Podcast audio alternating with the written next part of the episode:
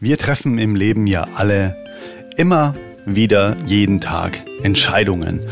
Es geht los mit, was ziehe ich denn an, was esse ich zum Mittagessen und so weiter. Das heißt, wir wissen es, wie es sich anfühlt, Entscheidungen zu treffen. Und ich glaube, wir wissen auch alle, dass es unterschiedlich ähm, schwerwiegende, in Anführungszeichen, Entscheidungen gibt, die eine größere Tragweite haben und manche sind jetzt nicht so wichtig. Ja, wenn ich mir ähm, heute Morgen ein weißes statt ein äh, schwarzes T-Shirt angezogen habe, wird das, glaube ich, nicht so viele Konsequenzen auf mein Leben haben. Der Mann, mit dem ich mich heute unterhalte, der hat eine Entscheidung für sich getroffen, die mutiger nicht sein könnte. Trotzdem sagte er gleichzeitig, das war die beste Entscheidung, die ich jemals in meinem Leben getroffen habe. Ich bin eigentlich eher ein Typ, der sehr entscheidungsunfreudig ist, aber bei dieser Entscheidung weiß ich, dass es die beste meines Lebens war. Und welche Entscheidung das war und das Ausmaß und die Tragweite, dass es doch irgendwie relativ irreversibel ist, was er da für sich entschieden hat, das erzählt er uns heute von Herz zu Herz in diesem unglaublichen unglaublich persönlichen Interview. Die Rede ist von Noah. Ich habe ihn auf Teneriffa kennengelernt und er erzählt es dir einfach heute selbst. Und zwar zum aller, allerersten Mal öffentlich in seinem Leben spricht er über seine wichtigste Entscheidung in seinem ganzen Leben. Hm. So inspirierend, so offen, so mutig. I love it. Und ich liebe es, es heute mit dir zu teilen. Ganz, ganz viel Spaß heute mit diesem Herz-zu-Herz-Flow-Gespräch mit Noah. Let's go Intro. Hey Mother Nature, you're so wonderful. You're full of wonders overall. You are the oldest soul. Geht's los? Jetzt geht's los. Wow. In den äh, letzten paar Folgen habe ich immer mal wieder von äh, meinem Teneriffa-Aufenthalt gesprochen. Einmal so meine Learnings aus Teneriffa. Dann habe ich auch eine eigene Folge dazu aufgenommen, wie man mit seinem Herzen statt seinem Handy ein Foto macht. Das habe ich auch im Pinienwald aufgenommen. Und genau in demselben Pinienwald fand ein Gespräch statt zwischen dem wundervollen Herrn, der heute hier jetzt mit mir lustigerweise wieder in Deutschland sitzt und wir uns aber auf Teneriffa kennengelernt haben, nämlich auf dem besagten Lebenshof. Die Folge heute wird mit Sicherheit hm, eine der ehrlichsten, der vielleicht auch berührendsten und vielleicht auch eine der Folgen mit dem, mit dem größten Aha-Moment auch für mich persönlich. Und ich bin dir so dankbar, dass du heute das, was du heute zu teilen hast, hier zum ersten Mal teilst. Das weiß ich sehr, sehr zu schätzen. Nämlich Noah sitzt mir heute gegenüber. Und unser Gespräch, das wir hatten äh, auf Teneriffa, war folgendes. Wir haben über Tantra gesprochen und Tantra ist tatsächlich eine alte indische eigentlich auch eine Massagekunst, aber es hat jetzt erstmal gar nicht so richtig viel mit Sexualität zu tun. Und es gibt auch so eine Methode von ähm, einer Prostata-Massage. Und von der habe ich dir erzählt und deiner Freundin, äh, der Steffi. Und dann hast du zu mir gesagt, ja, das, da kann ich jetzt nicht so richtig mitreden, weil ich habe keine Prostata. Und dann habe ich dich so angeguckt und ha, okay, äh, verstehe jetzt nicht so ganz.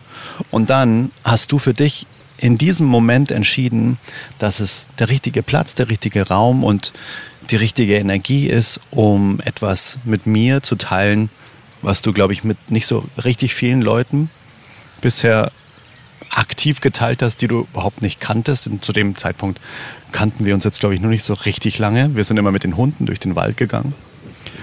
Und dann hast du zu mir gesagt, ähm, ja, pass auf, folgendes, ich bin nämlich nicht als Mann geboren. Und mit diesem einen Satz, ich bin nämlich nicht als Mann geboren, begann die Öffnung eines großen Geschenks auch für mich, weil ich bis dato da überhaupt gar keine Möglichkeit hatte, mich darüber auszutauschen, weil ich bisher nie die Gelegenheit hatte, mich ähm, mit einem Menschen mit so einer Erfahrung auszutauschen. Und dementsprechend bin ich dir so, so dankbar, dass wir heute darüber reden. So schön, dass du dir die Zeit nimmst, Noah. Danke. Also ich freue mich auch erstmal sehr, dass wir uns jetzt heute hier wiedersehen und wieder in der Natur sitzen. Das ist ähm, immer ein schöner Ort, den wir uns zusammen aussuchen. Und ich erinnere mich natürlich auch noch sehr, sehr gut an diesen Moment. Ähm, weil ich mir schon vorstellen kann, dass sich diese besagte Massage sehr schön anfühlt, aber ich ja leider wirklich, äh, also nicht leider, weiß ich gar nicht, ähm, keine Prostata besitze und das stimmt. Ähm, ich teile meine Geschichte nicht mit jedem, ich verstecke mich nicht, aber ich hatte bei dir einfach, ähm, wie schon bei manchen Menschen davor, das Gefühl, jetzt fühlt es sich richtig an, das zu teilen. Und ähm, genau, ich bin nicht in einem, ich sag mal, geborenen männlichen Körper geboren, den ich jetzt mittlerweile habe, aber ja, ich bin damals mit einem Zwillingsbruder auf die Welt gekommen und wir waren halt immer der Zwillingsbruder und die Zwillingsschwester, ich sag mal, damals als Babys und das ist nicht so geblieben. Und jetzt bin ich Noah und nicht mehr die Zwillingsschwester quasi. Ja.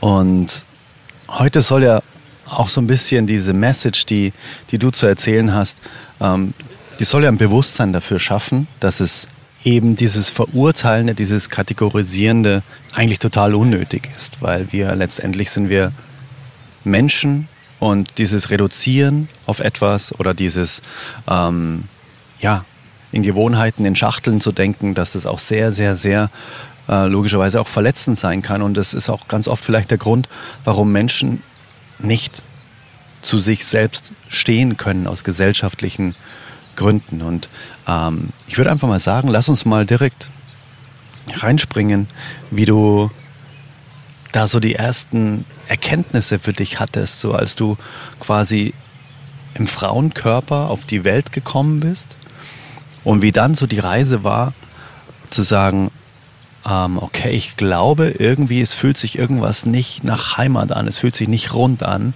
Und was du dann da gemacht hast, wie die Schritte aussahen, bis hin, dass du jetzt hier als Noah mit mir sitzt und ähm, mit Tattoos, mit Bart, mit allem äh, drum und dran, sozusagen ohne Brüste, mit Penis, einfach wirklich diese Reise gehen und vor allem einfach auch so ein, ja, so dieses Wachrütteln, dass es vielleicht noch mehr Menschen da draußen gibt, die sich vielleicht nicht trauen. Vielleicht auch ein Mensch, der das gerade hört, der sich vielleicht jetzt in dem Moment denkt, oh krass, ich bin so dankbar, dass ich diesen Impuls jetzt bekommen habe, weil vielleicht hätte ich mich nie getraut, aber ähm, durch Noahs Geschichte werde ich dadurch sehr, sehr äh, inspiriert, einfach auch dazu zu stehen. Ähm, vielleicht, dass wir später auch noch drüber sprechen, was deiner Erfahrung nach so die wichtigsten Schritte sind, um da wirklich auch mal ins Tun zu kommen oder einfach auch vielleicht für sich zu reflektieren. Ist es denn so? Fühle ich mich wirklich auch im falschen Körper? Fang doch da einfach mal direkt von vorne an, wie das, wie dieses der erste Meilenstein war, wo du gemerkt hast, okay, krass. Ich glaube, da ist irgendwie was noch nicht so, wie ich es gerne hätte. Genau, gerne. Also ich muss sagen, ich finde, der Luxus, wenn man ein Kind ist. dass als Kind ist man, finde ich, immer so sehr frei in allem, in, keine Ahnung, Geschlechterzugehörigkeiten, in was spiele ich, wer bin ich. Und irgendwie als Kind, finde ich, ist man einfach Kind. Und irgendwann kippt es ja dann doch.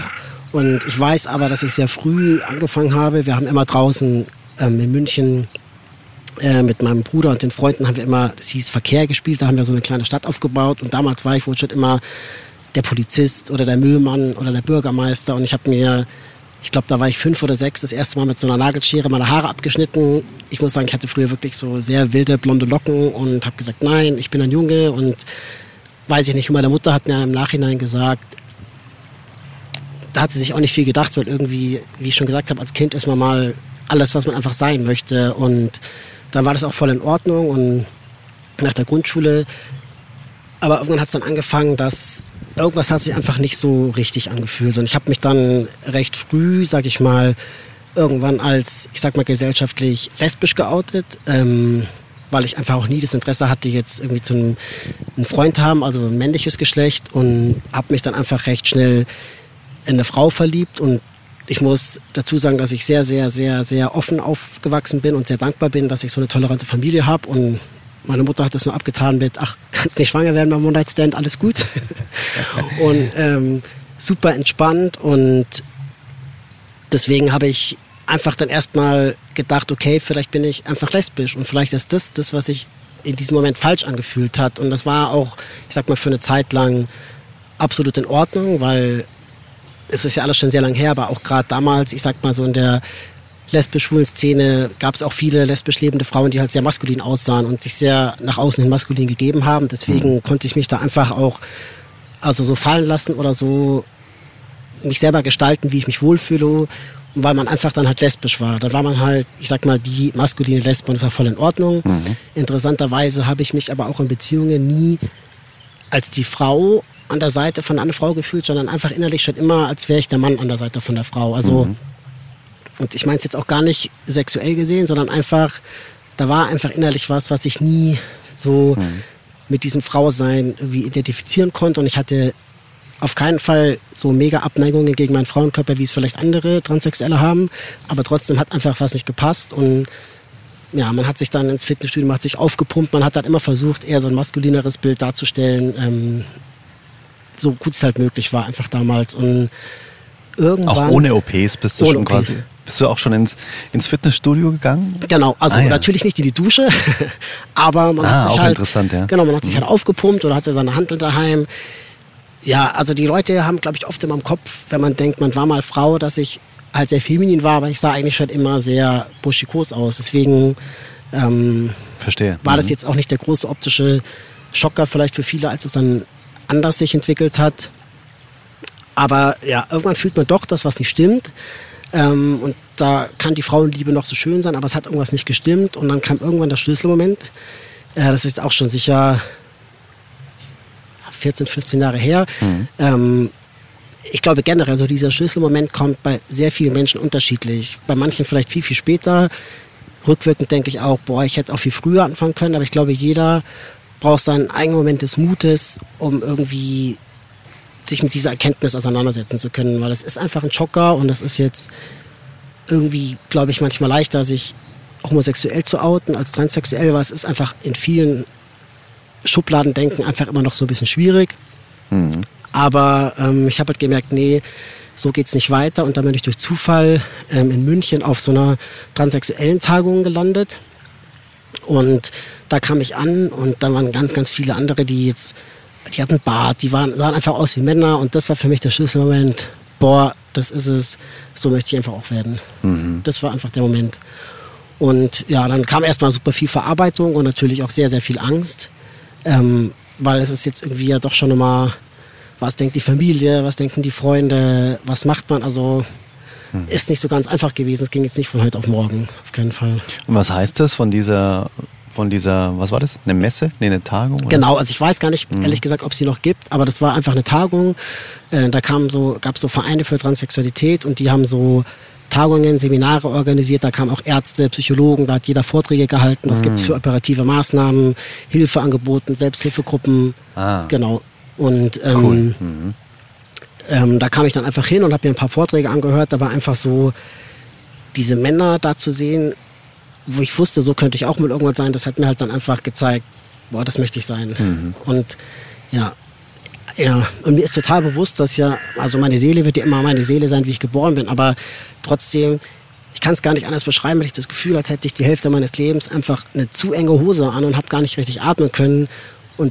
Dann hatte ich den Mut, diesen Knopf aufzumachen und habe endlich einfach mal durchatmen können. Und dann mhm. hat sich einfach alles leichter angefühlt.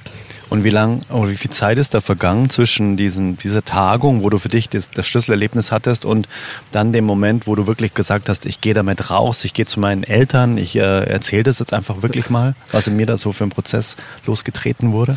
Ah, also ganz genau kann ich es nicht mehr sagen, aber man überlegt schon, wem sagt man es zuerst, wem mhm. sagt man es nicht zuerst. Dann habe ich wirklich so ausgelotet, ah, wer könnte was sagen. Also rückblickend total unbegründete Ängste, weil ich einfach nur einfach hoffe, dass jeder so eine starke Familie hinter sich stehen hat, die einfach sehen, dass das Glück, also das Glück das Allerwichtigste ist und es total wurscht ist, aber man macht sich selber, baut man seinen Käfig noch enger durch seine eigene Angst und das bringt überhaupt nichts. Und ich glaube, auch wenn nicht jeder damit irgendwie direkt begeistert ist, darf man nie vergessen, dass es sein oder ihr Leben ist. Mhm. was man einfach frei leben möchte. Und wenn irgendjemand damit ein Problem hat, und das habe ich auch nicht von Anfang an gelernt, aber jetzt ist es einfach nicht mehr mein Problem. Und wenn es irgendjemanden stört, dann stört es die Menschen, aber ich weiß einfach, es war die aller, aller richtigste Entscheidung in meinem Leben und auch wenn vielleicht nicht alle Entscheidungen immer toll im Leben waren, diese würde ich sofort immer wieder machen. Ja. Und also Zeit ist vergangen, vielleicht ein halbes Jahr oder ich weiß nicht wie lang und also mein Weg war, ich habe mich dann erstmal mit Briefen meiner Familie angetraut, weil ich anvertraut, weil ich einfach da ein bisschen unsicher war. Ähm, aber total unbegründet. Und ja, also wie gesagt, das ist ja schon sehr viele Jahre her und dann geht halt erstmal ein sehr langer bürokratischer Weg vor sich. Man muss zu zwei unterschiedlichen Psychiatern, man braucht Gutachten, also es Kostenübernahme, es zieht sich schon, das Bürokratische hat sich eigentlich so mit am längsten hingezogen. Und wie alt warst du da? Weißt du es noch? Also ich glaube knapp Ende 20, Mhm, was okay. für viele sehr alt ist. Also viele, viele beginnen schon viel, viel früher. Okay.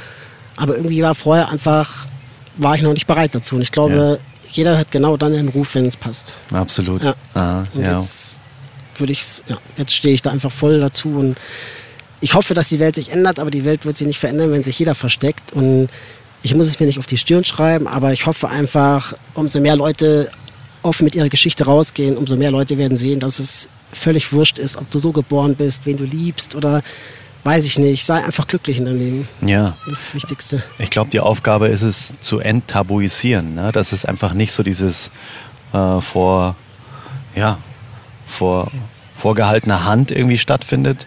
So, oh Gott, das darf ich hier gar nicht laut sagen, sondern dass es einfach eine ganz normale Geschichte wird. Und dass, dass Menschen zu sich stehen und was das auch immer bedeutet dann für den jeweiligen, für die jeweilige Seele, die sich den Körper ausgesucht hat, ne? so nach dem Motto.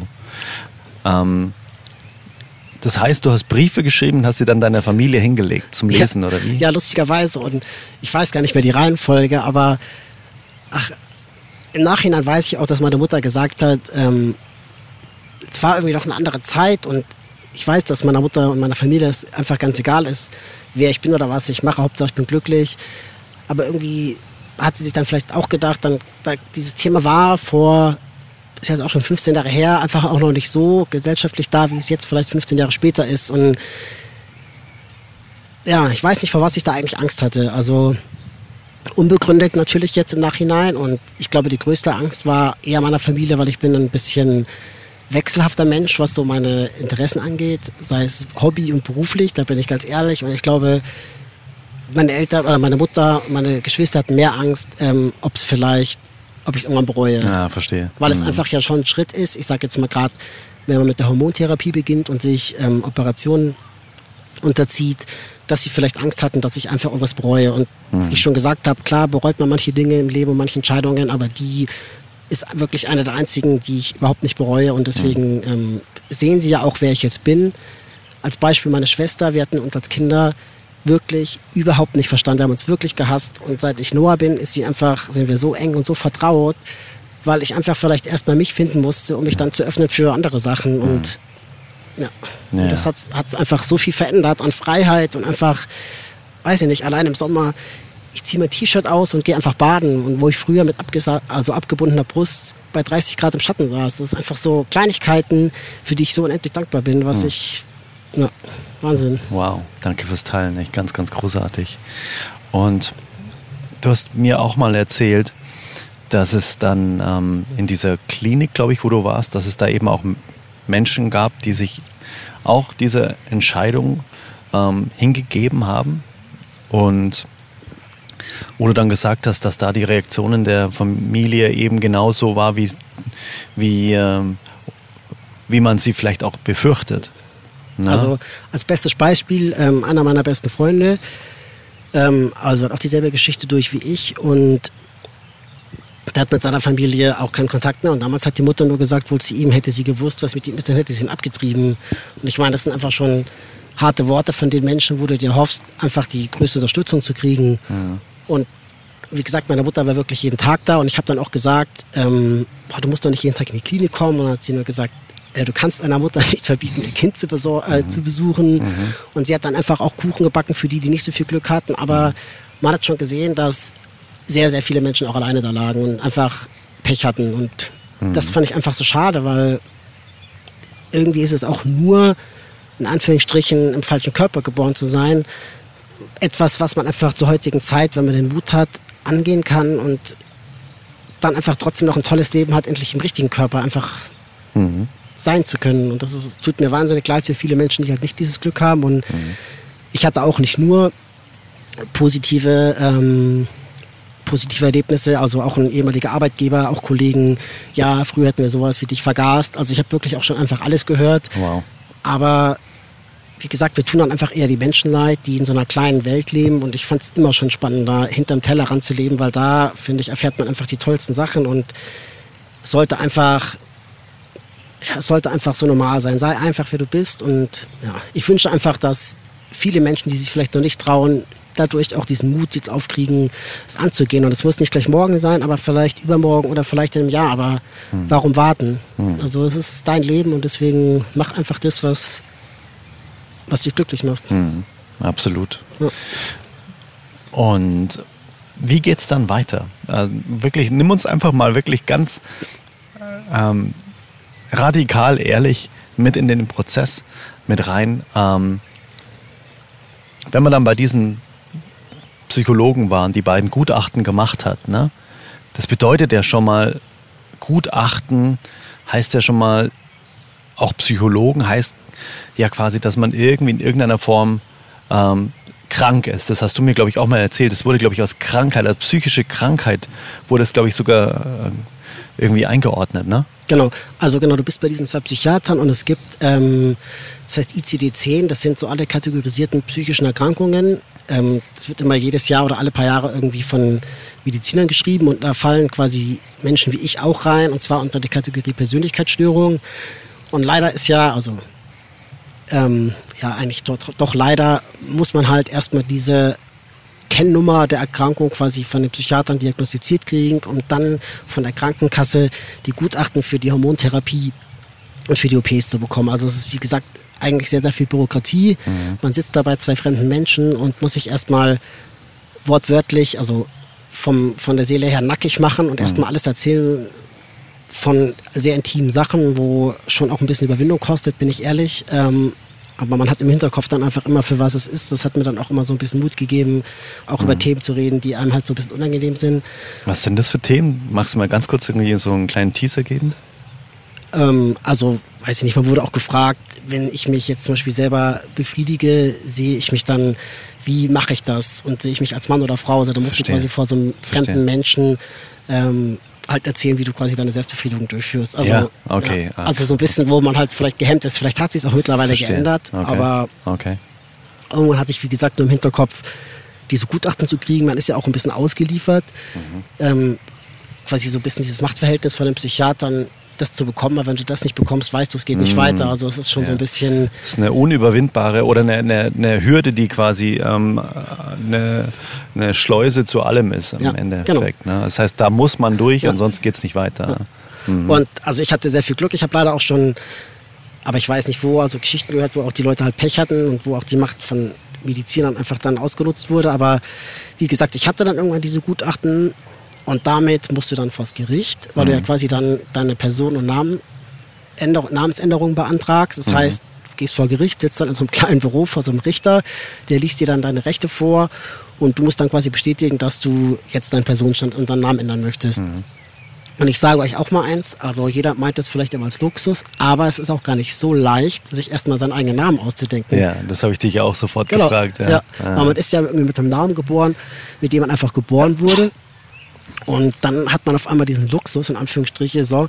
jetzt such dir mal einen neuen Namen aus. Mhm. Und ja, irgendwie war Noah recht schnell in meinem Kopf. Und Mhm.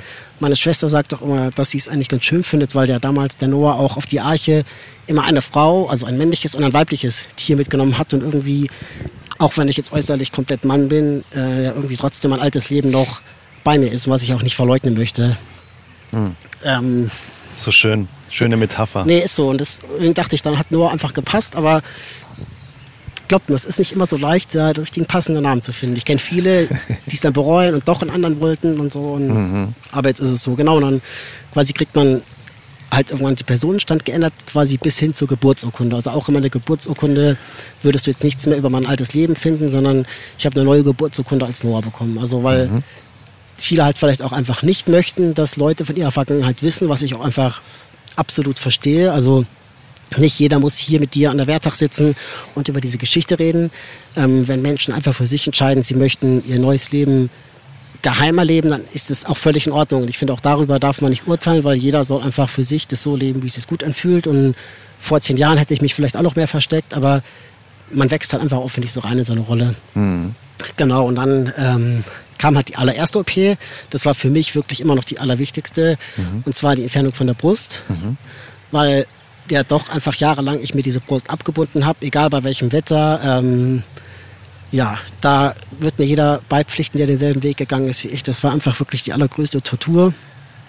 Und dann war ich eben auch in München in der Klinik und dann, ja, auf einmal wacht man auf und dann ist einfach nichts mehr. Und das war wirklich komisch. Und auch nachdem dann die OP verheilt war und ich das erste Mal ein T-Shirt einfach nur angezogen habe, habe ich wirklich nach ein paar Metern draußen gedacht, oh Gott, oh Gott, ich habe vergessen abzubunden. Und dann, ah nee, da ist ja gar nichts mehr. Also das ist wirklich, wirklich, wirklich komisch. Ähm, Aber mit allem, auch mit der OP vom Penis oder so, dass man irgendwie in einer Narkose liegt für viele lange Stunden und dann wacht man auf und auf einmal hängt da einfach was. Also es klingt jetzt wirklich banal, aber ich sage jetzt mal, ein biologisch geborener Mann wächst einfach auf äh, mit dieser ganzen Baumelei zwischen den Beinen und auf einmal wacht man auf und hängt da was und dann, oh Gott, fällt es jetzt ab, wenn ich aufstehe, fällt es runter. das ist wirklich komisch. Der Also- Fremdkörper natürlich erstmal, Ja. ne? Ja, klar. und dann, keine Ahnung, erstes Mal im Stehen pinkeln. Wow, Checkpot. Yeah, an jedem Baum angehalten im Auto und einfach die Kleinigkeiten feiern. Man fühlt sich einfach wie 14. Also Wow. erste Hormongabe. Ich habe wirklich nicht glauben können, dass dieses Klischee manchmal besteht, dass Männer dann, keine Ahnung, Frauen oder Männer, die Männer, ist ja egal, wie besonders angucken und die ersten Hormonshots vom Testosteron. Ich dachte wirklich, keine Ahnung, ich habe mich gefühlt wirklich wie 14 und Brüste, Hintern und Frauen und so. Das war wirklich Wahnsinn, was da in so einem Körper abgeht. Also verrückt. Verrückt, echt. Ja, das hast du mir auch erzählt, ne? Da ist irgendwie so eine durchsichtige Flüssigkeit und die plötzlich einfach äh, ja, einen komplett anderen Menschen aus einem machen, ne? Also ich finde, das ist immer noch einfach für mich ein bisschen wie Zauberei, dass dieses, diese Testosteroninjektion, was ich sag jetzt mal optisch wirklich aussieht wie so ein bisschen eine Mischung aus Wasser und Honig. Und auf einmal wächst dir ein Bart und auf einmal, also hat ja auch nicht jeder so, aber auf einmal verlierst du Haare oben, auf einmal wachsen dir Haare am Rücken, wo du dir denkst, hä, dir wachsen Haare, keine Ahnung, am Hintern, du kriegst noch mehr Beinbehaarung und das einfach eine Flüssigkeit aus mir super einen anderen Menschen macht. Also am Anfang war das wirklich viel. Ich bin ehrlich, auch so mit dem Testosteron. Am Anfang hatte ich ein bisschen Probleme, wenn ich wütend war. Ich habe gemerkt, dass ich schneller wütender wurde. Ich konnte meine Wut irgendwie nicht so unter Kontrolle halten. Ich habe das Gefühl, dass. Und dann dachte ich, ist das dieses typisch männliche, dass man einfach aggressiver wird, dann super wahnsinnig sexuelles Verlangen gehabt. Also es hat sich ich habe das Gefühl, ich konnte irgendwie nicht mehr so weinen, aber dann dachte ich auch, es kann ja auch nicht sein, dass sich das alles verändert aufgrund von einem Hormon, aber ich glaube, der Körper muss sich da einfach super dran gewöhnen, weil es wird ja auch bei der OP, ich weiß mal, Gebärmutter, Eierstock, es kommt ja alles raus. Das heißt, der Körper produziert ja kein Östrogen mehr und deswegen ist es ja einfach so eine Komplettumstellung für den Körper und ja, da muss man sich erst dran gewöhnen. Jetzt mittlerweile ist alles in Ordnung oder Kraft. Früher Klimmzug, da hätte ich zehn Jahre an der Stange gehangen und wie viel Kraft man durch so eine Flüssigkeit kriegt, das ist Wahnsinn. Also Wow. Mhm. verrückt, echt. Ja, das ist echt total krass, wie einfach dann in Anführungszeichen dann doch die Biochemie dann funktioniert, ne?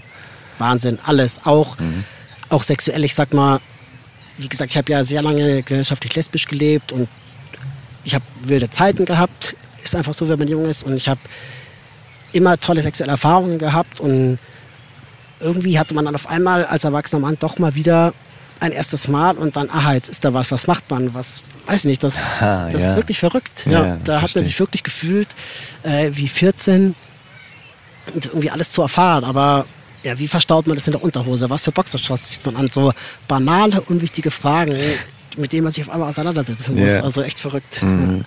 Aber ja, trotzdem für mich, wie gesagt, ich bin sehr dankbar und ich habe für mich entschieden, den kompletten operativen Weg zu gehen, einfach weil ich mich für mich körperlich komplett fühlen würde, aber nicht aus Gründen, ich sag jetzt mal, für sexuelle Aktivitäten, weil ich hatte auch ohne Penis. Ich hatte Zwischenstadien, ich hatte leider sehr viel Pech. Bei mir ist nicht alles direkt gut gelaufen.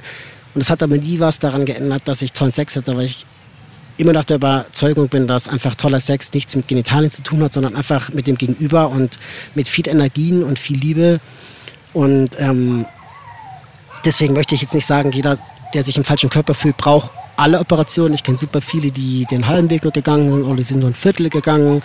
Und das ist auch absolut in Ordnung. Aber ich für mich habe es mich einfach, ich wollte einfach immer mich wirklich komplett fühlen, aber einfach aus Gründen für mich und nicht aus Gründen, was sexuelle Aktivitäten angeht. Ich glaube, das ist ganz wichtig zu erwähnen, weil ich auch in der, im Krankenhaus gemerkt habe, dass sehr, sehr viel Angst oder Druck auf eine Größe von dem Penis und solche Sachen gelegt wird, wo einfach was man zur Seite schieben sollte, weil das nicht ausschlaggebend ist, was für tolle Erfahrungen du mit Frauen oder Männern machst. Also das sollte man, glaube ich, nicht darauf so legen, weil vielleicht wird man auch enttäuscht dann. Und deswegen, ich denke immer, Mutter Natur macht jeden Menschen unterschiedlich und so ist es halt auch bei OPs und deswegen wird es vielleicht nicht immer so, wie die Erwartungen einem das vorher im Kopf legen. Und damit muss man auch klar in eine OP reingehen, sonst ist man nämlich danach doppelt enttäuscht. Ich habe dich das ja auch gefragt, gell? Also gemeint, ja, es ist klar, dass die Frage irgendwann kommt. Also nach dem Motto, wenn man sich dann wie bei dem Namen dann auch neu entscheiden kann, dann äh, kannst du dich auch dafür entscheiden, äh, wie lang jetzt eben dein Penis sein soll. Also kannst du das vorher bestimmen. Kannst du einfach sagen, okay, pass auf, ich möchte jetzt so und so viel Zentimeter haben. Dankeschön, Wiedersehen. Danke, und, ciao.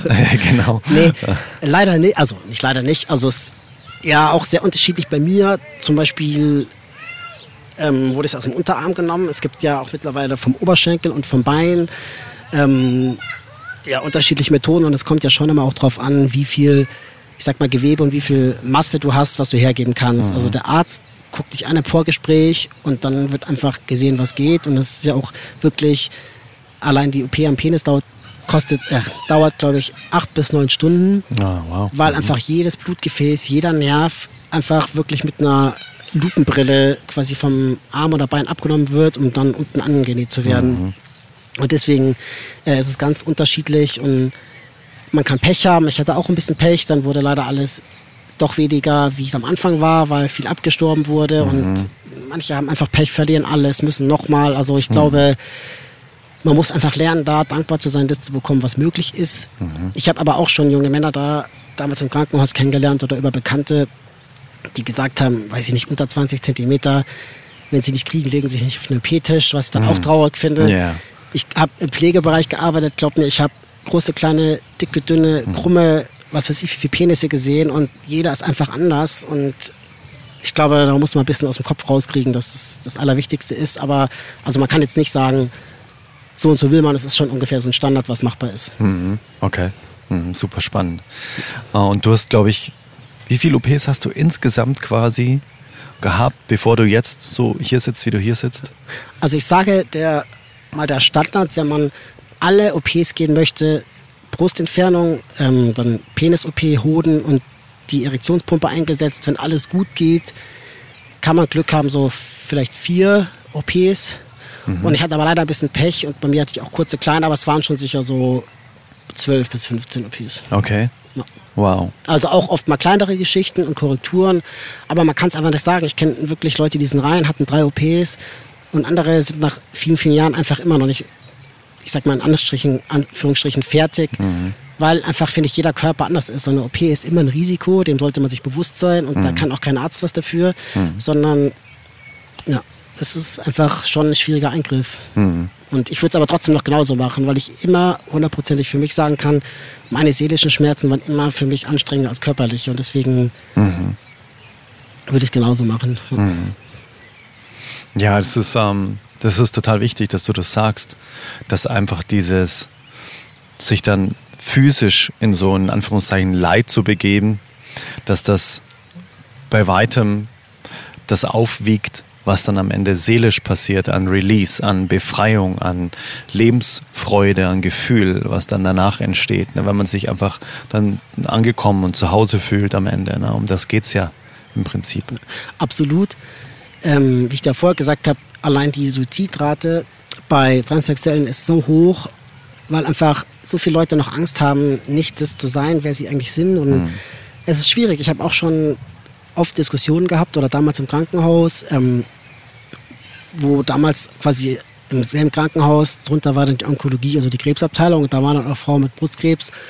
Und da gab es sehr oft Diskussionen, weil die das nicht verstehen konnten, wie wir unserem gesunden Körper sowas antun können und uns die Brust abnehmen. Und sie mussten sich halt vielleicht die Brust abnehmen aufgrund einer Brustkrebsdiagnose. Und das ist einfach immer so ein bisschen schade, dass die Leute heutzutage einfach nicht vielleicht sehen, dass psychische Erkrankungen, nennen wir es jetzt einfach so, genauso schmerzhaft sein kann, als wenn es irgendwie eine körperliche Erkrankung ist. Und deswegen ist es immer so schwierig zu sagen, ach komm, das bildest du dir nur ein oder bleib doch einfach, wer du bist. Das ist einfach nicht so leicht. Ich bin ehrlich, ich weiß auch nicht, wie ich mein Leben als Frau in Anführungsstrichen weitergelebt hätte, weil ich hätte es mir auch nicht vorstellen können, wie viel Wut und Leid in so einem Körper ist, was ich früher als Jugendlicher gegen Hauswände geboxt habe, weil ich einfach nicht wusste, wohin ich meine Wut von dieser gefühlten Ungerechtigkeit irgendwie mhm. hinprojizieren soll. Also, mhm. weil man sich auch denkt, warum denn ich? Und es gibt heute auch noch viele Tage, wo ich mir denke, warum ich und warum nicht einfach in Anführungsstrichen normal geboren worden zu sein, weil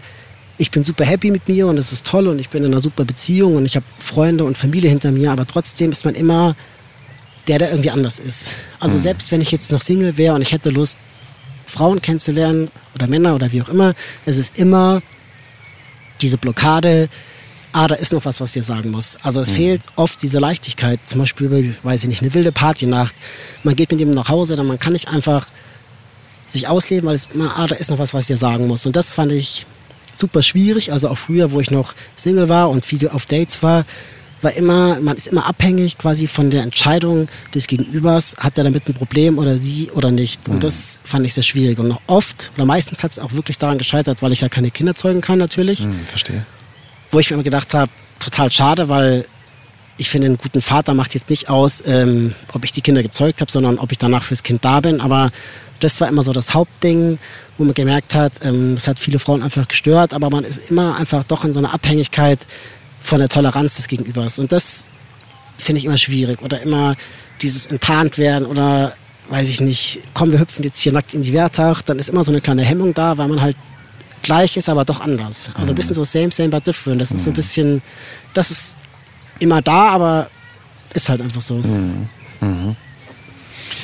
Du hast gerade noch gesagt, was da alles dann eingebaut wurde, sozusagen. Und das fand ich auch Wahnsinn. Du hast mir, glaube ich, beim Essen in, auf Teneriffa, hast du mir irgendwie so einen Ausweis gezeigt, ne? Den du vorzeigen musst, wenn du durch, den, äh, durch, de, durch das Gate möchtest im Flughafen, ne? weil da, glaube ich, ziemlich viel auch so, ähm, was ist das, Metall oder sowas dann auch verbaut wurde, oder? Wenn die fragen, okay, was ist das, was hast du da geschmuggelt sozusagen, dass du es auch nachweisen kannst, ähm, möchtest du mal ganz kurz Genau, ja, ich muss gerade kurz, weil ich fühle mich wie so ein kleiner Transformer. Aber ähm, also ich glaube, man muss es nicht zeigen, aber ich denke mir immer, ich habe es immer lieber dabei, weil, also ich kann es jetzt mal kurz erklären, ich habe quasi im Bauchraum ist ein Reservoir eingesetzt, das ist wie so ein kleiner Ballon, da ist Kochsalzflüssigkeit drin. Mhm. Und dann gehen quasi so zwei Zylinder in den Penis rein, links und rechts. Das äh, simuliert quasi die Schwellkörper beim Mann. Mhm. Und ähm, in einem einen Hoden, die Hoden werden quasi in den äußeren Schamlippen gemacht, ist quasi ein Silikon drin und in einem anderen dieses Pumpventil. Mhm. Und wenn ich quasi dann dieses Pumpventil aktiviere, dann geht diese Flüssigkeit von diesem Bauchventil quasi in die Stäbe rein mhm. und dann kriege ich eine Erektion. Also eigentlich genau wie beim biologischen Mann, das Blut halt dann quasi reingeht. Mhm. Und ähm, ich denke mir aber immer, ich weiß gar nicht, ob es überhaupt so ist, wenn man durch diese Scanner am Flughafen geht, nicht, dass sie denken, ich hätte einen Drogenbeutel im Bauchraum. Ja, ja. und deswegen habe ich diesen Ausweis immer dabei. Und mhm. man hat einfach dann diese Erektion und das heißt, die kann bis zu sechs Stunden stehen, wo man auch mal ehrlich sein muss, braucht kein Mensch. aber ja, es hat immer ist, ist immer möglich quasi. Das mhm. ist quasi aber dieselbe Pumpe, was auch bei Männern mit äh, erektiler Dysfunktion eingebaut wird, die einfach dann quasi Potenzprobleme haben. Also es ist dasselbe, nur wurde halt auch umfunktioniert dann eben für genau transsexuelle Jungs wie mich. Und ja. Mhm. Aber quasi Erektion auf Tropf, Knopfdruck quasi. Und du kannst es auch wieder ablassen, glaube genau. ich. Ne? Man lässt es wieder ab. Natürlich kommt ja. nichts vorne raus, weil ich oft immer gefragt werde, oft, mhm. ob ich auch Kinder zeugen kann. Mhm. Und dann muss ich immer ein bisschen schmunzeln, weil ich mir denke, naja, anatomisch gesehen müsste es ja vielen Leuten schon klar sein, dass ich ja trotzdem keinen Sperma produziere, mhm. weil ich ja einfach ja, das nicht habe. Ähm, also kommt halt heiße Luft raus und Liebe natürlich. ähm, und dann kann man es wieder ablassen und ja, so ist es. Und am Anfang war das wirklich so gefühlt erstmal wie so ein Lego-Baukasten, den man aufbaut. Wie funktioniert das? Wo muss ich drücken? Was muss ich machen? Und dann so, oh Gott, das geht nicht mehr ab. Panik, Reaktion für immer. Äh, aber mittlerweile, ähm, ja, das funktioniert alles und es geht auch mal kaputt. Ich hatte auch nach zehn Jahren die erste Pumpe defekt. Nicht aufgrund, äh, weil ich so wild gelebt habe, sondern einfach, weil man was verschleißt und dann kriegt man halt eine neue Pumpe eingebaut. Das ist nicht so ein angenehmes Gefühl, aber ähm, ich bin trotzdem sehr dankbar, dass ich wirklich, auch wenn viel Bürokratie dahinter steckt, im Land lebe, wo es machbar ist, weil es gibt genug Länder, allein Bulgarien, wo ich vor Teneriffa war, da denke ich mir, wenn du da in so einem kleinen Örtchen geboren wirst und outest dich, dann ist es einfach auch nochmal vielleicht eine andere Welt, äh, sowas anzugehen als ähm, München. Also das darf man, man nicht vergessen und deswegen bin ich da super, super dankbar, überhaupt, dass solche Kosten übernommen werden. Was glaubst du denn, was da so die, ich sage jetzt mal, Dunkelziffer ist von Menschen, die eigentlich auch dieses Gefühl haben, aber damit ähm, vielleicht nicht rausgehen? Kann man das irgendwie sagen oder ist das einfach zu hypothetisch? Hast du da ein Gefühl dafür, äh, ob dann das überhaupt viele sind, die sich gar nicht trauen? Was glaubst du denn? Ah, sehr spannend. Da fällt mir nämlich eine Geschichte ein. Also meine Oma ist vor ein paar Jahren verstorben, die ist 100 Jahre alt geworden. Wow. Und sie hatte quasi mit der, in Anführungsstrichen, lesbischen Frau, fand ich sie immer komisch und das konnte sie sich nicht so erklären. Aber Noah hat sie irgendwie immer verstanden und ich war sofort immer so ihr Junge. Also es ist komisch, ähm, dass manche Sachen die Leute nicht verstehen und manche doch verstehen. Und ich glaube, dass quasi gerade, das sagt jetzt aber nur mein Gefühl, dass vielleicht viele Männer, die sich aber eher als Frau fühlen, viel, viel weniger trauen, rauszugehen. Also allein in Krankenhäusern habe ich sicher immer eher 80 Prozent Frau zu Mann, also so wie ich Menschen kennengelernt, anstatt Mann zu Frau. Und ich glaube, dass es sehr, sehr stark daran liegt, dass in der Gesellschaft immer leider noch der Mann ja das starke Geschlecht ist und viele nicht verstehen, wie kannst du denn freiwillig von starken zum schwachen Geschlecht werden.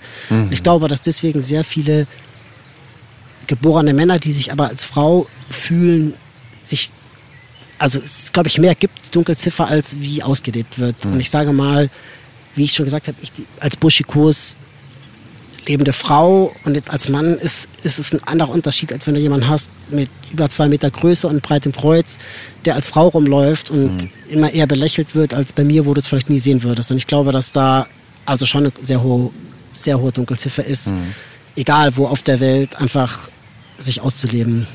Das tut mir leid. Also ich glaube auch, schwule Männer manchmal mehr sich zurückhalten als jetzt vielleicht lesbische Frauen, weil immer dieses fälschlicherweise starke Mann, gesellschaftliche Bild daran so festgehalten wird, was einfach so unnötig ist. Ich weiß nicht, warum es so ist. Ich weiß noch nicht, wovor man Angst hat, weil eigentlich ist es ja eher die Angst der anderen, die, die, die diese Nicht-Akzeptanz einfach widerspiegelt. Also, Ich glaube, da ist so eine Urangst dahinter, Ausschluss aus der Gesellschaft, so ganz von früher, was früher den Tod bedeutet hat, so nach dem Motto, glaube ich, dass da so eine ganz arge Urangst in uns herrscht.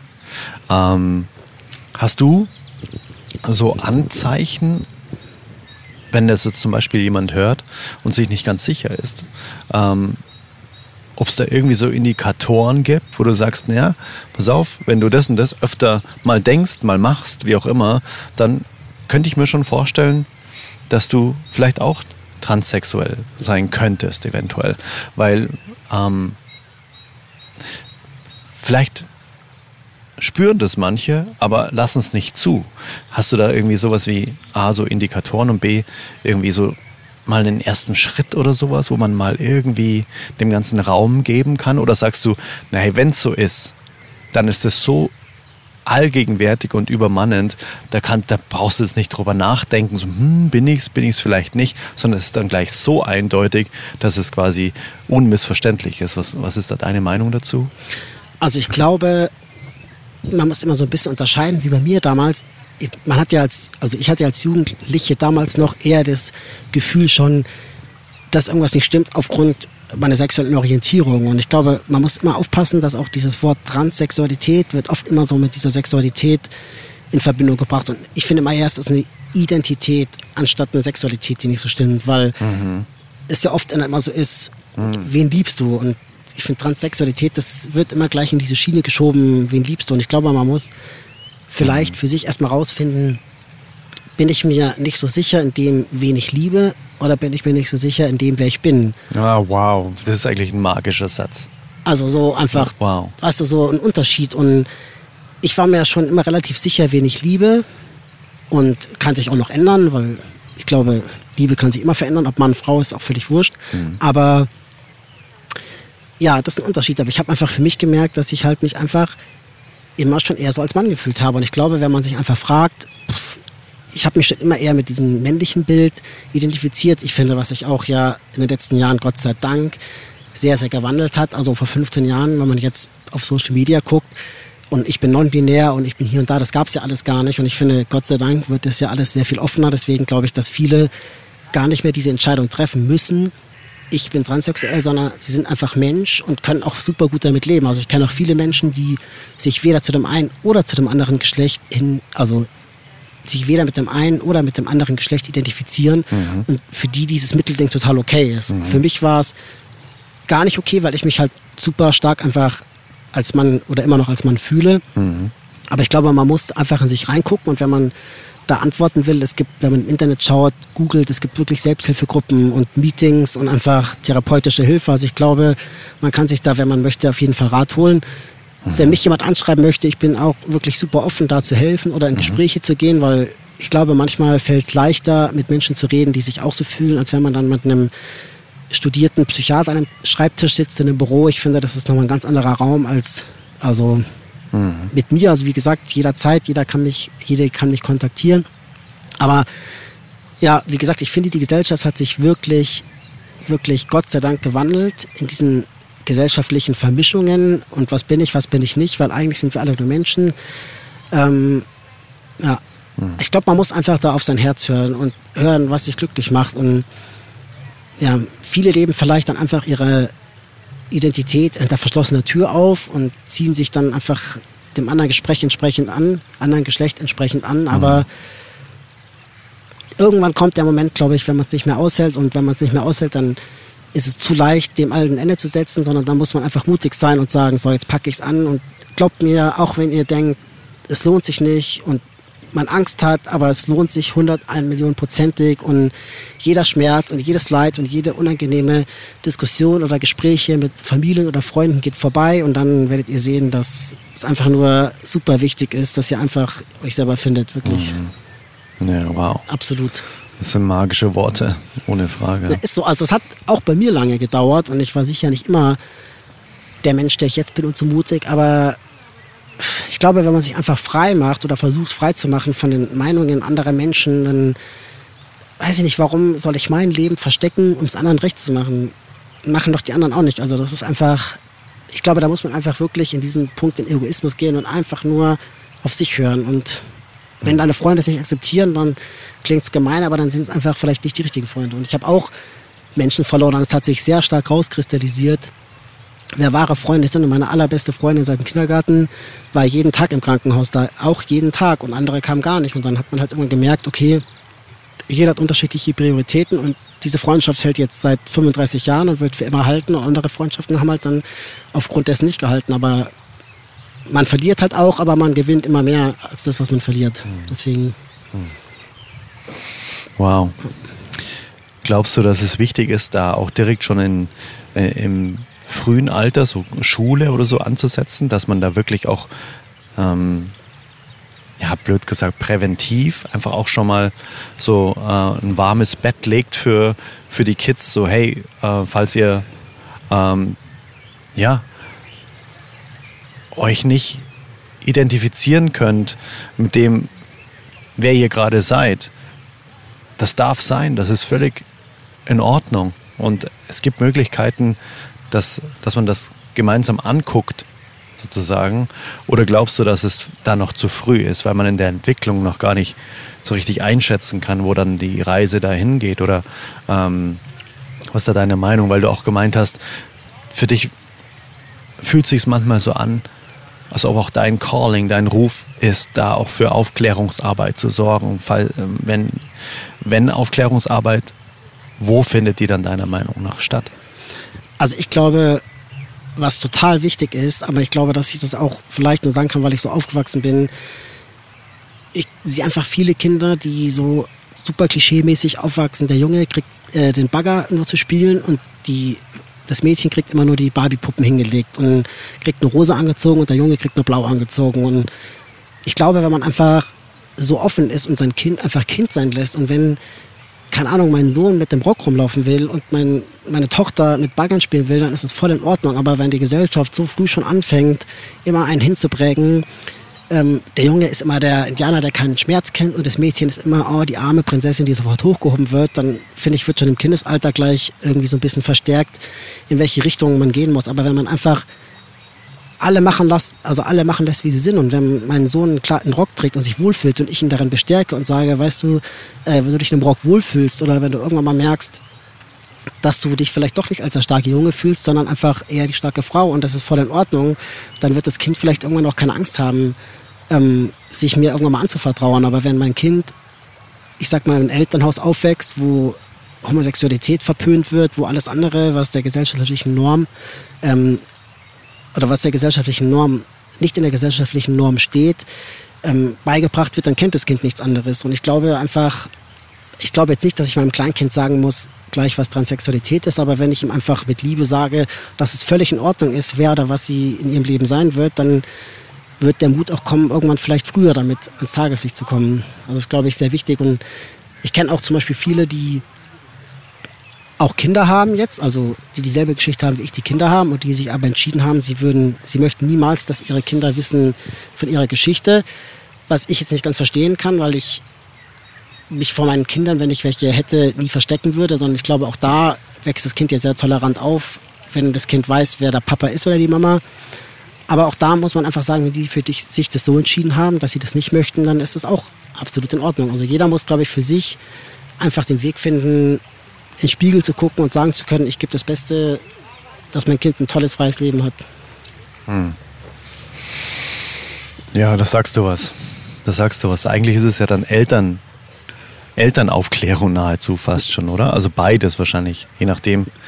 Ähm ich glaube, aber auch in Schulen zum Beispiel, wenn man sich überlegt, wenn ich mal zurückdenke an meinen Sexualunterricht, was da einfach eigentlich überhaupt nichts erklärt wurde. Also das ich finde, das sollte sich einfach ändern. Und ich finde gerade vielleicht durch so Menschen wie ich, die durch Schulen oder durch Gruppen reisen und einfach die Geschichte erzählen, ich glaube, sowas würde die Menschen mehr aufrütteln, dem zu folgen, was das Herz sagt, anstatt ähm, alles, was der Lehrbuchplan einfach sagt. Also ich glaube einfach Offenheit und Toleranz rechtzeitig den Kindern mitzugeben, das wird schon einiges ändern, weil einfach die Angst nicht da ist, falsch zu sein, weil dieses im falschen Körper geboren zu sein, ist ja schon immer oft auch das Gefühl, mit dem ich auch oft zu kämpfen hatte, du bist nicht gut genug, du bist minderwertig, du bist der falsche Mann, du bist die falsche Frau, was totaler Blödsinn ist, weil irgendwie, weiß ich nicht, es ist halt einfach die falsche Hülle, aber deswegen bin ich nicht falsch. Und das ist was, glaube ich, was man einfach frühzeitig mitteilen muss, dass du nie verkehrt bist. Auch wenn es sich verkehrt anfühlt, biegt man es halt gerade und dann ist es einfach in Ordnung. Hm. Ja, deine Seelenaufgabe hier war dann einfach ähm, so krass zu dir zu stehen, dass du dann quasi dein Erdenkleid dem anpasst, was deine Seele eigentlich vorgesehen hat. Wie auch immer. Absolut. Ja. Also ich glaube, dass ich dass sich die Erde vielleicht schon, auch wenn man es in dem Moment nicht glauben kann, aber auch die Leute extra aussucht, die einfach besonderen Mut in sich haben. Und ich glaube, viele sehen das nicht, dass sie diesen Mut in sich haben und haben einfach Angst, was ich total verstehen kann, weil ich auch lange Angst hatte. Aber deswegen, ich glaube, man muss einfach aufstehen und dann spürt man seinen Mut und dann kommt es und dann sieht mhm. man einfach, dass es in Ordnung ist. Und jetzt merke ich einfach, dass ich immer noch stärker werde und so offen ich damit umgehe, mhm. weil ich hatte so oft früher diese Angst, entdeckt zu werden und mhm. enttarnt zu werden und dann sprechen nicht Leute vielleicht auf OP-Laben an und dann, oh Gott, was erzählt man jetzt für eine Geschichte? Ähm, was soll ich sagen? Und dann überlegt man und lebt eigentlich in so einer Lügenblase und das ist totaler Schmarrn und man sollte einfach, ja, einfach offen sein und dann finde ich, wird sich ganz schön viel von selber verändern und wie ich dir am Anfang gesagt habe, ich muss auch nicht immer jedem meine Arbeit sagen und wenn ich in der Arbeit bin oder Leute kennenlerne und die sprechen mich auf Namen an, dann sage ich einfach immer nur, ja, da möchte ich nicht drüber reden oder finde keine Lügengeschichten mehr, weil ich muss auch nicht mit jedem mhm. darüber reden, weil ich bin einfach jetzt Noah Und jetzt ist jetzt und ich muss nicht jedem erzählen, was früher war, weil Mhm. jeder andere Mensch erzählt ja auch nicht immer wildfremden Menschen alles immer, was früher war. Aber wenn ich das Gefühl habe, es passt jetzt, erzähle ich's. Aber ich muss es nicht. Und ich glaube, die Freiheit sollte man sich auch einfach immer beibehalten. Mhm. Und dann nur darüber reden, wenn man das auch möchte und nicht, weil man muss. Mhm. Das finde ich ganz wichtig. Ja, du hast dir quasi jetzt selbst schon die Antwort gegeben, ne? Die Antwort darauf, äh, weil du vorher gemeint hast, dass du dir auch manchmal die Frage stellst, warum jetzt genau ich eigentlich? Warum kann ich nicht äh, quasi ähm, biologisch als Mann geboren worden sein? Naja, weil dein Seelenplan vielleicht der ist, dass du ähm, eben besonders mutig bist und genau damit rausgehen solltest, um vielleicht andere Menschen damit auch zu inspirieren. Vielleicht ist das die Lösung oder die Antwort auf deine Frage manchmal. Das wäre sehr schön. Also das wäre auch wirklich so ein Zukunftstraum, irgendwas zu finden oder irgendeinen Ort zu finden, wo man einfach andere Menschen aufklären kann. Ähm, ja, ich bin da noch nicht so ganz sicher, wie ich es realisieren soll. Aber wer weiß, wer diesen Podcast hört, wenn jemand Ideen hat oder Anregungen, ich würde mich sehr freuen. Aber das wäre einfach schon eine Herzensaufgabe, ähm, die ich gerne machen würde, ein Teil davon zu sein, diese Welt ein bisschen offener zu machen. Und die Leute sehen einfach nicht, dass es hinter Tellerrand ist die beste Party. Warum soll man sich dann immer verstecken, wenn einfach, weiß ich nicht, es gibt so viel Tolles zu entdecken und zu erleben und was für Gespräche man führen kann und erlebt ist und man tauscht sich aus und da wäre ich auf jeden Fall sehr offen dafür, sehr bereit. Also einfach mal, wenn man das Gefühl hat, man, ähm, man ist in deiner Welt gut aufgehoben, dann einfach dich mal anschreiben. Jederzeit. Gerne. Ich bin ja da auch hier verlinkt. Also wie gesagt, ich freue mich. Ähm, für mich ist das ja auch immer irgendwie noch ein Schritt weiter zu mir selber zu stehen und ähm, noch größer zu wachsen. Und sei es OP-Fragen, sei es egal was, ich bin mir wirklich, ich, also fragt einfach drauf los. Ich quatsch da wirklich gerne drüber. Ich quatsch auch immer sehr viel, das weiß ich. Aber ich bin da super bereit dazu und ich sag sol solche Sachen wie hier hätte ich mir vor Jahren einfach niemals vorstellen können. Und auch das zeigt mir, dass ich ähm, ja mit 40 Jahren immer noch nicht so erwachsen bin, wie ich immer manchmal denke zu sein, sondern einfach es geht immer noch weiter und ich kann noch mehr größer werden und noch mehr wachsen. Und das ist einfach ein tolles Gefühl. Und deswegen traut euch, seid einfach ihr. Und ihr müsst euch für niemanden hier verstecken, weil nee, das braucht man einfach nicht. Das ist es nicht wert, wirklich. Das ist so groß, dass du jetzt damit rausgehst und dass du einfach dann so in der ähm, Vollkommenheit einfach zu dir stehst und ähm, dass du sagst, ja, ich bin Noah und das ist meine Geschichte. Das ist so, so wertvoll und das ist so inspirierend und das ist auch ein super krasses, ja, du bist einfach ein Vorbild, weil das jetzt, ähm, ich sag mal, schon die Königsklasse des zu sich Stehens ist, ne? So nach dem Motto, wenn Noah zu sich stehen kann bei der Geschichte, dann, wenn ich diese Geschichte oder diese, äh, diese Aufgabe jetzt in diesem Leben nicht bewerkstelligen darf, ähm, was Noah so für eine Transformation hingelegt hat, dann ist es ja für mich eigentlich fast schon noch einfacher, zu mir zu stehen. Wenn das Noah schafft und so eine Stärke hat, na, es ist super inspirierend, einfach dieses seinen eigenen Weg gehen und einfach auf den, auf das, äh, auf das zu hören, was, was fest in einem ruft, so, ne, dass man wirklich einfach auch dann sich das Leben kreiert und das Bestmögliche draus macht, wie du sagst, das Leben ist ähm, äh, ja eine riesengroße, wundervolle, bunte Feier. Wir dürfen die Einladung ruhig annehmen, sozusagen. Ne? Absolut. Ähm, da sagst du wirklich. Und deswegen, wie wir auch vorher oder auch auf Teneriffe geredet haben, ist es völlig wurscht, ob du dich als Mann oder Frau fühlst, ob du einen Penis hast oder eine Vagina oder ob du einfach diese OPs machen möchtest oder nicht machen möchtest. Ich finde, es gibt da kein Standardbild, wie du zu sein hast. Du bist als Mann genauso Mann, wenn du nicht alle OPs machst, du bist als Frau genauso Frau, wenn du nicht alle OPs machst. Und ich glaube, man muss einfach schaffen, aus seinen Köpfen dieses Denken rauszukriegen und einfach diesen ersten Schritt machen. Und ich habe so lange auf der Stelle gestanden, bis mir die Füße wehgetan haben, bis ich diesen ersten Schritt gemacht habe und habe aber gemerkt, manchmal ist es wirklich nur der erste Schritt und dann kommt automatisch schon der zweite. Aber der Stillstand der Angst ist, glaube ich, einfach das, was einen am allermeisten hemmen kann. Und deswegen muss man manchmal einfach den ersten Schritt machen. Und wenn man stolpert, dann steht man wieder auf und sieht, dass da genug Hände sind, die einen hochziehen, die man vielleicht jetzt noch gar nicht sieht. Deswegen, man kann nichts verkehrt machen damit. Ja, Wirklich. so gut.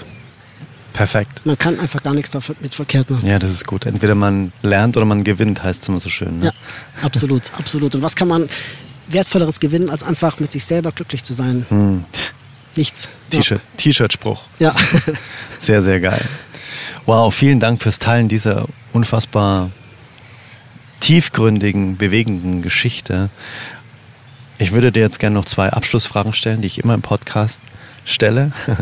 Und zwar, wenn du jetzt mit dem Finger hier schnipsen könntest und es wäre von einer Sekunde auf ähm, die andere einfach auf der ganzen Welt etwas anders, wo du sagst, das glaubst du, würde die Welt mit Abstand am, am meisten verändern und verbessern. Was wäre das, wenn du jetzt schnipsen würdest? Was wäre dann jetzt in der nächsten Sekunde weltweit anders? Also ich schnipse jetzt mal hier imaginär. Und was ich mir wirklich für die Welt ähm, wünschen würde, und das hat jetzt gar nichts mit meiner Geschichte zu tun, wäre einfach eine Gleichheit, weil ich einfach nicht verstehen kann, wie wir alle auf der gleichen Erde leben und doch so unterschiedlich sind und es einfach Menschen gibt, die nicht, also nicht wissen, wohin mit ihrem Reichtum und andere wirklich wortwörtlich nur verhungern und sei es Unterdrückung von Männern, von Frauen, von Sexualität. Ich wünsche mir einfach eine Gleichheit. Wir sind einfach alles Menschen und manche haben einfach mehr Glück gehabt, auf der anderen Seite von der Erde geboren, geboren worden zu sein als andere und dieses Privileg sollte man eher dazu nutzen, gute Sachen zu machen und Gleichheit. Um das jetzt abzukürzen, ich würde mir einfach wünschen Gleichheit, weil wir einfach alle gleich sind. Es gibt kein besser und kein schlechter oder höher und niedriger. Wir sind einfach alle eine Erde und das wäre einfach schön, wenn das mal auch irgendwann so passieren würde. Und ich glaube, das fängt ja immer bei uns selbst an. Na?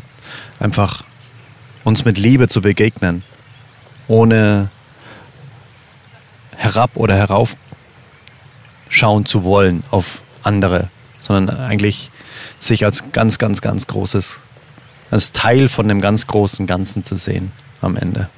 Das stimmt, das stimmt. Und wie du gesagt hast, die Veränderung fängt bei uns selber an und man kann nicht jedes Leid beenden, aber manchmal ist es auch nur eine Kleinigkeit, ähm, die mehr bewegt, als einem vielleicht bewusst ist. Hm. Schöne Antwort, danke fürs Teilen. Gerne. Dann die zweite Frage. Es geht immer um den perfekten Tag in der zweiten Frage. Ähm, aber ich finde die, diesen, dieses Beschreiben des perfekten Tages finde ich immer so ein bisschen plump.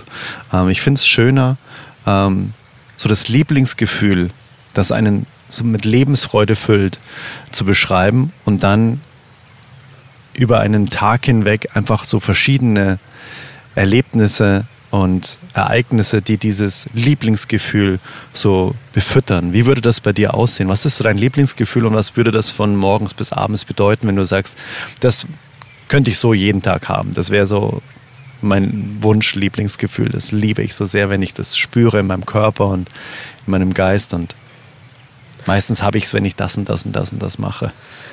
Also es ist eine sehr interessante Frage, weil mir gleich mehrere Dinge also in den Kopf stoßen, wie in der Natur sein. Aber ich glaube, mein absolutes Lieblingsgefühl ist, wenn ich einfach ähm, mit meiner Freundin und auch mit meiner Familie zusammen bin und auch wenn wir ein chaotischer Haufen sind und es manchmal sehr, sehr laut ist und jeder den anderen unterbricht, ist mein absolutes Lieblingsgefühl, dass ich diese Familie in meinem Leben habe und so viel Liebe bekomme und so viel Liebe denen gegenüber spüre. Das ist einfach ja, meine Familie und Freunde und meine Freundin. Also dieses, diesen Luxus, diese Menschen in meinem Leben zu haben und mit denen Zeit verbringen zu können, das Mhm. ist mein absoluter Luxusmoment. Verbundenheit im Prinzip. Verbundenheit, familiäre Verbundenheit und kombiniert mit einfach hundertprozentigem Vertrauen, egal was ich in meinem Leben noch mache und wie oft ich hinfalle, zu wissen, da sind genug Kinder, die mich wieder hochziehen. Das ist, glaube ich, so mein Lieblingsgefühl, was mir diese Stärke gibt, Dinge zu, also auch der Ungewissheit entgegenzugehen. Ich weiß, da ist immer ein Liebesgefühl da, was, was mich unterstützt. Es fängt dann auch mit der Selbstliebe an. Ne? Ich glaube, dass wir nur dann auch Liebe gleichermaßen empfangen können und auch ähm, bewusst wahrnehmen können, wenn wir die Liebe zu uns selbst einfach immer wieder auch leben und erkennen, ne? wenn unsere Schale voll ist. Das stimmt. Da muss ich aber leider sagen, dass ich da meine Schale auch noch immer am Füllen bin. Ähm, ich weiß nicht, ob das auch was mit meiner Geschichte zu tun hat. Aber Selbstliebe ist ja schon etwas sehr Herausforderndes, aber ich bin dabei, mich immer noch mehr selber zu lieben und mein Selbstbewusstsein etwas ähm, täglich weiter aufzubauen. Weil, wie gesagt, ich bin noch natürlich mit Unsicherheiten behaftet, aber ich wachse an dieser Herausforderung jeden Tag und meine Schale wird immer voller. Und irgendwann ist sie vielleicht bis oben hin voll, aber ich habe ja auch noch Zeit. Das ist ja auch kein Wettrennen. Perfektes Schlusswort, mein Lieber. Ich danke dir so sehr, dass du deine Reise da geteilt hast und ja, freue mich total, das Ganze dann einfach auch in die Welt hinaus zu schicken. Mit dir zusammen. So, so schön. Ja, in diesem Sinne, möchtest du noch ein Schlusswort, ein Schlussplädoyer hier als Abschluss des Podcasts von dir geben? Also ich wollte auch erstmal sagen, dass ich sehr dankbar bin, dass du ähm, dich auch diesem Thema widmest, weil wenn es dich nicht geben würde, würde dieses Thema jetzt auch nicht in die Welt herausgetragen werden. Deswegen bin ich da sehr dankbar und wenn es nur eine Person ist, ähm, der ich dadurch helfen konnte, die vielleicht ihren ersten Schritt wagt, dann bin ich einfach schon sehr, sehr glücklich und wie gesagt, mein Angebot steht. Jede, jeder, jederzeit ähm, mich gerne kontaktieren oder über den Adrian. Also traut euch einfach und versteckt euch nicht. Glaubt mir, das Leben ist viel schöner, wenn man einfach sich freier fühlt. Danke für die Zeit. Danke dir. Wow. Da sind wir wieder zurück. Ja. Ich bin so dankbar, dass Noah das geteilt hat, dass dieser Kanal hier, dieser Podcast, der Oldest Soul Podcast, das Format sein durfte, in dem Noah seine Geschichte mit uns geteilt hat, öffentlich. Und ich weiß, dass es ihm erstmal auch nicht leicht gefallen ist, aber er danach einfach ein riesengroßes Glücksgefühl und eine Erleichterung verspürt hat, dass es jetzt einfach mal raus darf in die Welt und vielleicht Menschen davon erfahren, die in einer ähnlichen Situation sind und durch dieses Interview vielleicht Mut für sich entdecken jetzt den nächsten Schritt zu gehen und für sich selbst einzustehen und mal darüber zu sprechen. Ich hoffe, dieses Interview kann ganz viel anstoßen, auf sämtlichen Ebenen einfach wirklich sein absolut authentisches Ich zu leben. Und ja, ich bin gespannt, was du zu dieser Folge heute sagst, die ja definitiv schon sehr unvergleichbar ist mit allen anderen Folgen bisher in diesem Podcast. Und lass mich super gerne auf Instagram wissen, was du dir daraus mitgenommen hast. Lass Noah auch super gerne auf Instagram Liebe zukommen. Lasse ihn auch gerne wissen, was dieses Interview vielleicht in dir ausgelöst hat wie du vielleicht auch schon gemerkt hast, es ist für Noah auch so eine unglaubliche Herzensangelegenheit, da auch für mehr Wahrnehmung, für mehr Bewusstsein zu sorgen, dass es ganz vielen Menschen vielleicht so geht, dass sie sich im falschen Körper geboren fühlen, aber diesen Gedanken nie zulassen aus gesellschaftlichen Konventionen heraus.